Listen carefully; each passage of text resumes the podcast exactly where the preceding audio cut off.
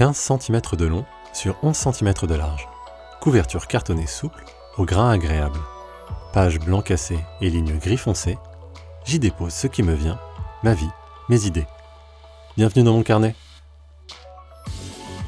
Bonjour à tous, je m'appelle Julien Courant et je suis vraiment très content de vous retrouver pour le premier numéro de cette nouvelle saison.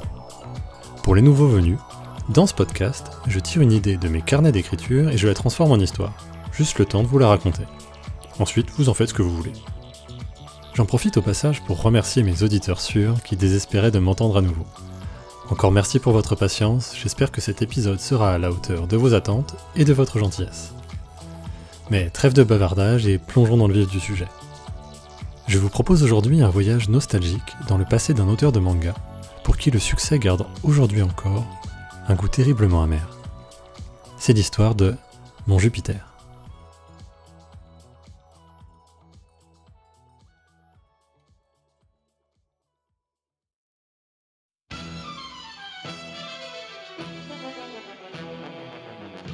La première fois que je suis tombé amoureux, c'était le 9 décembre 1998, à 18h30. J'avais 14 ans. En zappant sur la TV de chez mes parents, je suis tombé sur euh, Canal par hasard. Je me souviens encore de ce moment parfaitement. Le son, les images, mes sensations. La bouche grande ouverte, j'avais regardé le masque de l'Eva 01 s'effondrer et dévoiler le visage d'un monstre géant. J'ai tout de suite compris que ma vie venait de changer à jamais.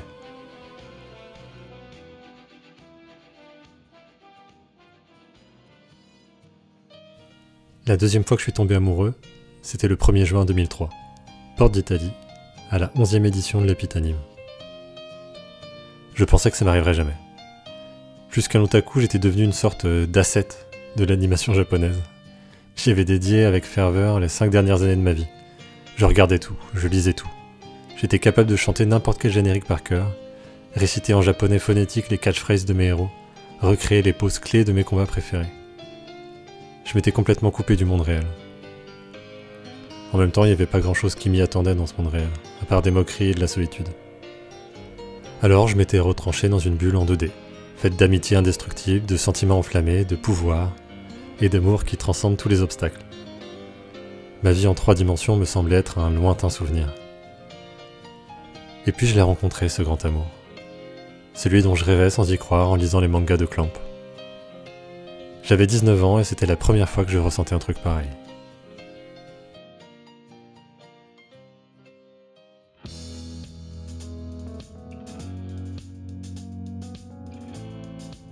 C'était ma première convention.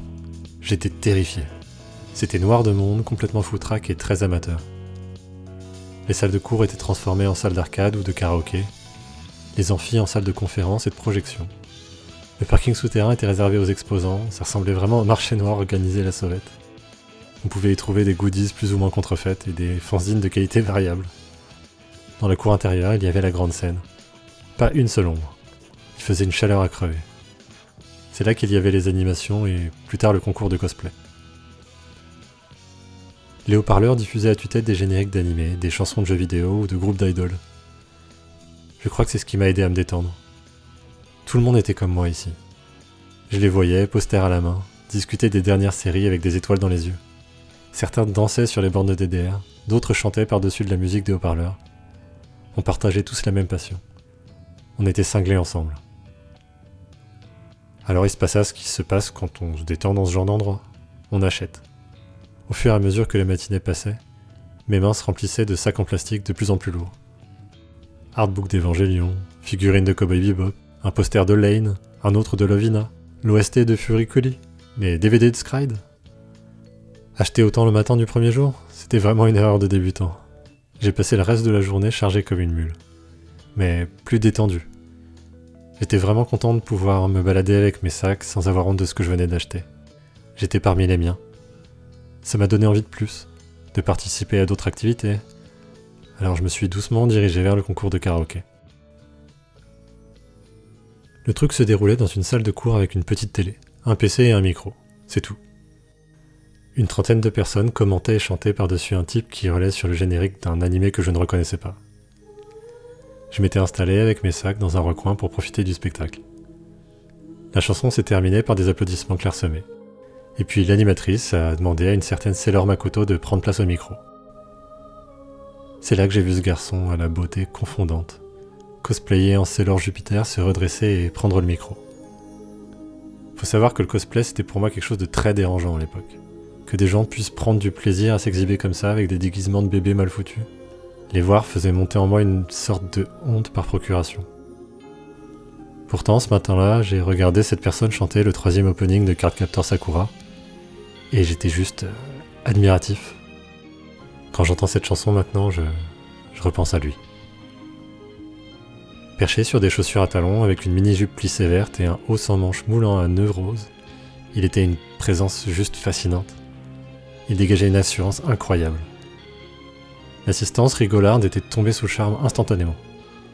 Ils en avaient même oublié de chanter ou de se moquer. Ça peut-être à ses gestes gracieux, à sa voix sucrée ou bien ses habits de. Il était il était magnifique. J'en avais le souffle coupé.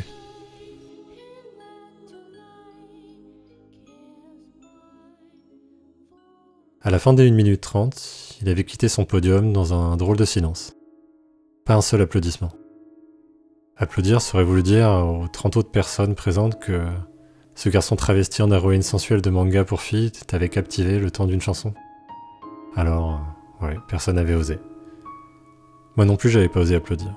J'avais même baissé les yeux quand il m'avait croisé pour quitter la pièce. Sur le coup, je me suis vraiment senti merdeux. J'ai ruminé ça une bonne partie de l'après-midi. Je me baladais au hasard en espérant le recroiser. J'avais envie de le revoir, encore une fois, avant de partir. J'avais honte d'avoir réagi comme ça. Honte d'avoir eu honte. De moi, de mes sentiments. J'aurais pu être cet applaudissement qui fait démarrer une standing ovation, comme dans mes animés. Mais non. J'ai fini par me trouver un coin tranquille et à l'ombre, plus loin derrière la grande scène. Je me suis posé avec une canette bien fraîche achetée à un distributeur, en me disant qu'après je partirais. La musique, les applaudissements, les rires et les remarques du commentateur me parvenaient un peu étouffés, comme un acouphène de la journée passée. Et puis, puis il est apparu. Le bruit saccadé de ses talons sur les dalles de pierre m'avait fait sursauter et je m'en souviens. Avec ses mains, il avait fait ce geste pour ne pas froisser la jupe plissée de son costume et il s'était assis sur le muret près de moi. Les jambes croisées, il avait remis une mèche de sa perruque derrière son oreille et m'avait lancé un sourire un peu gêné. C'est cliché, je sais, mais il y avait un naturel désarmant dans ses manières qui m'avait transpercé le cœur. Ils se sont mis à rire, m'avait-il dit. Ils ont cru que je plaisantais. Selon eux, je suis un cosplay parodique. De la main, il avait balayé l'intégralité de sa tenue. Est-ce que j'ai l'air d'un cosplay parodique, putain? Je me souviens de sa colère, légitime. Sa tenue découlait d'une réelle réflexion et d'un travail acharné. Ça se voyait tout de suite. Le sens du détail était incroyable. La tiare sur le front, les boucles d'oreilles, la broche verte en forme de cœur, le pendentif ras du cou, ses épaulettes au fronçage impossible, jusqu'au lassage de ses bottines.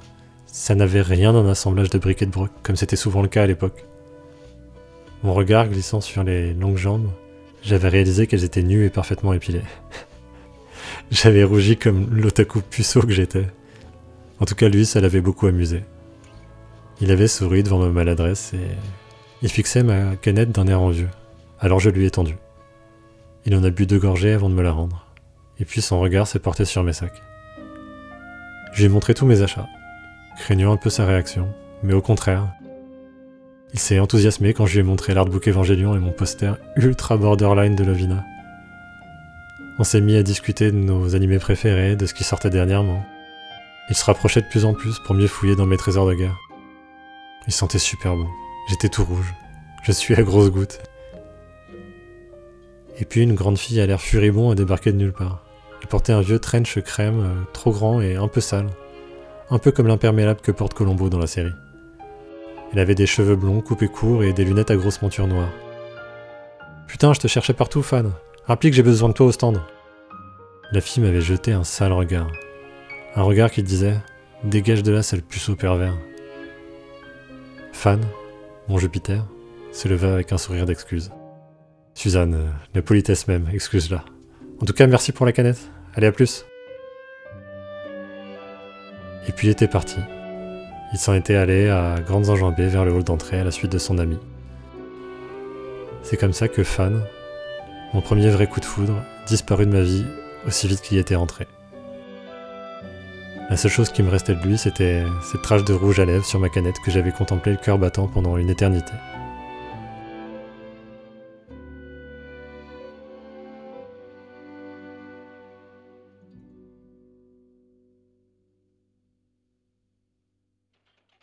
Pas de Sailor Makoto sur MSN, ICQ ou les autres messageries. Pas de traces de lui sur les Chani 7 fantrats que je fréquentais. Aucune photo de son cosplay sur la blogosphère otaku.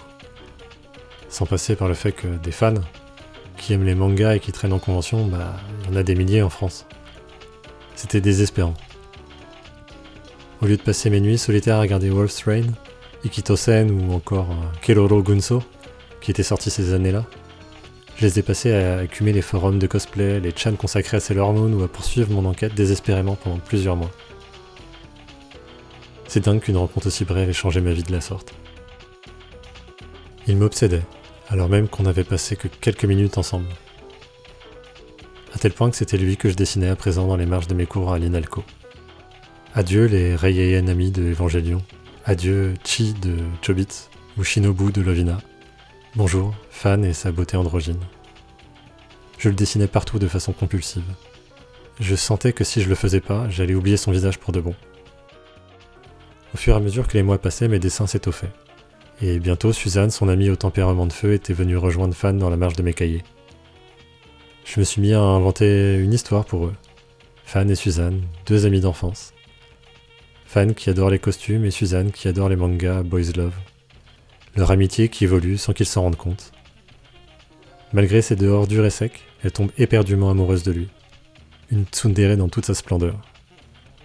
Lui, il s'accommode toujours de ses sautes d'humeur, une bonne patte au sourire jovial et au tempérament avenant. Les costumes, c'est son secret. La seule chose qui le remplisse vraiment de joie. Une passion qu'il doit tenir secrète à tout prix, sous peine d'être jeté dehors par ses parents très vieux jeux. Un scénario prémonitoire vraiment.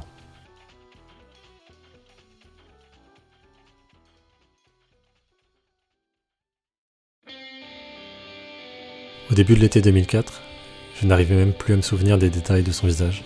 J'avais fini par l'oublier. Il ne me restait que sa version crayonnée. Cette année-là, je suis retourné à l'Épitanime. Je suis aussi allé à la cartooniste, et même à la Japan Expo. J'ai assisté à tous les concours de cosplay, de karaoké, toutes les animations de jeux vidéo, de danse, de cérémonialité, tout ce que tu veux. Mais je l'ai pas retrouvé. Alors j'ai décidé qu'il valait mieux arrêter de le chercher. Ça m'apportait plus rien que de la tristesse et de la frustration. Alors à la place, je me suis imaginé auprès d'eux, mon Jupiter et de son ami. C'est comme ça que j'ai créé le personnage d'Ellie. Un otaku hardcore, timide, romantique, maladroit et puceau jusqu'à la moelle. Tout moi. Je me suis mis à dessiner plus sérieusement aussi. Tout le temps que je n'étais pas en cours, je le passais à un crayon à la main. En novembre 2004, j'ai créé le skyblog Tue Otaku Sankaku. C'est comme ça que ça a commencé. Chaque semaine, je faisais paraître de nouvelles pages de mon manga amateur, racontant l'évolution d'un triangle amoureux sur fond de convention. Entre Suzanne, la Fujoshi agressive, mon personnage d'otaku timide et mal goupillé, et Fan, le beau crossplayer. Je crois qu'au fond de moi, j'espérais que Fan ou Suzanne tombent un jour sur mon site. J'espérais secrètement pouvoir le retrouver, ce garçon qui avait changé ma vie.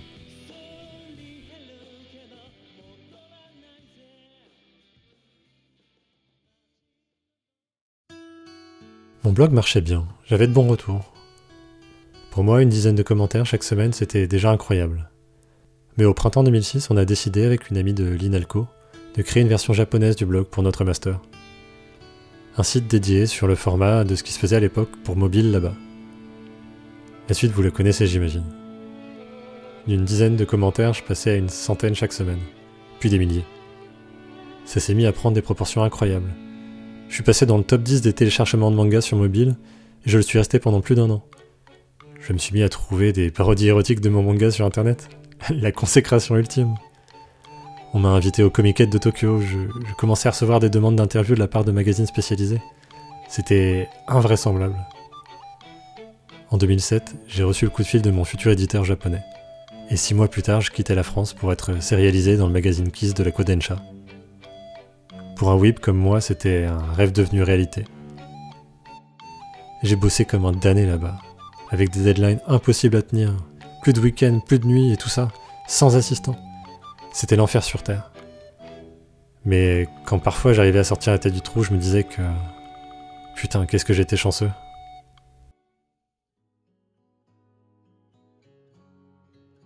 La seule et unique fois où j'ai pu revenir en France avant aujourd'hui, c'était le 1er juillet 2011, au parc des expositions de Paris Nord Villepinte. Mon éditeur avait prévu et préparé un stand pour moi à la Japan Expo. Otaku Sankaku était totalement inconnu ici. Alors il voyait la Japan Expo comme un moyen simple et économique de courtiser directement les fans français. Il s'agissait également de mes premières vacances depuis 3 ans, donc euh, une pierre de coups pour lui.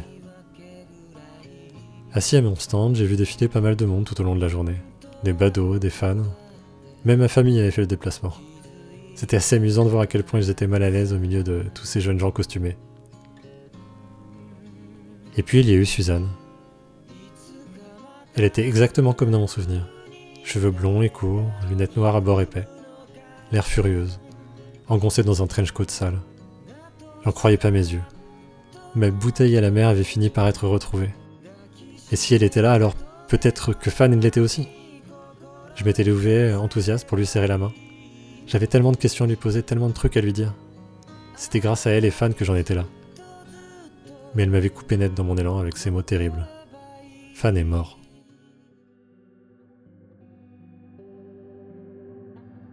J'étais resté sous le choc, incapable de dire quoi que ce soit. Elle en a profité pour continuer à parler, pour m'expliquer dans un calme glacial ce qui s'était passé. Pistonné par des cousins zélés, les parents de Fan avaient découvert mon blog. Impossible pour eux de ne pas reconnaître Fan. Alors, il avait dû tout leur déballer. Le crossplay, sa sexualité, son identité. Le grand coming out, quoi. Et pour seule réponse, ses parents l'avaient roué de coups et foutu à la porte, banni à jamais de leur famille. Il n'avait pas supporté. Après deux mois à vivre dans le canapé des uns et des autres, on a fini par le retrouver dans une baignoire, les deux poignets ouverts. Après ces explications, Suzanne était partie, sans un mot, sans un regard en arrière. Elle était venue exprès. Elle voulait que je sache. Je pense qu'elle pouvait pas supporter l'idée qu'à des milliers de kilomètres de là, je vivais ma meilleure vie à leurs dépens, racontant des histoires rocambolesques sur son meilleur ami suicidé, par ma faute.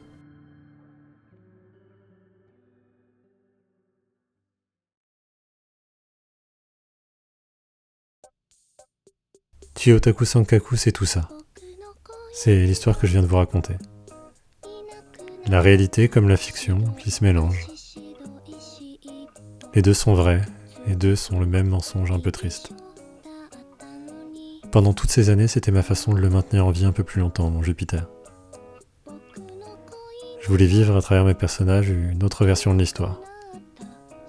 Une version qui se termine bien cette fois.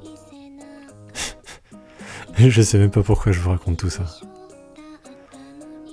Peut-être parce que le mensonge touche à sa fin. Le dernier tome du manga sort mercredi au Japon. J'y mis beaucoup de moi-même, j'espère que les gens apprécieront. Je trouve vraiment que les histoires d'amour devraient toujours finir comme ça. En happy end.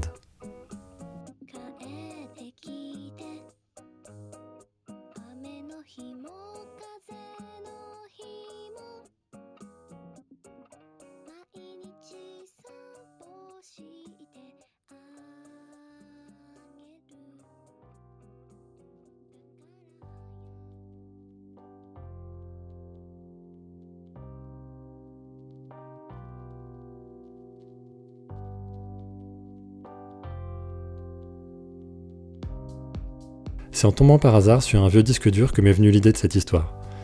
J'y ai retrouvé des BO d'animés, des épisodes et plein de choses que je regardais dans les années 90-2000. Ça m'a filé un sacré coup de nostalgie. Les animés, les mangas, les conventions, quand j'étais ado, c'était vraiment toute ma vie. Ça a façonné mon imaginaire autant que les films ou les livres ont pu le faire. Ça m'a fait rencontrer des gens incroyables, ça m'a permis de voyager, ça m'a permis de me découvrir. Et je me suis dit que ça méritait bien un petit épisode. Bien sûr, c'est pas une communauté exempte des défauts, mais elle m'a aussi beaucoup apporté. Alors j'avais envie de lui faire un petit merci à ma façon. En tout cas, j'espère que ça vous a plu. D'ailleurs, si vous avez apprécié, n'hésitez pas à en parler autour de vous et à mettre un commentaire et 5 étoiles sur votre appli de podcast préféré. Mon petit ego fragile vous remerciera grandement. Quant à moi, je vous dis à plus tard pour un prochain épisode. D'ici là, portez-vous bien.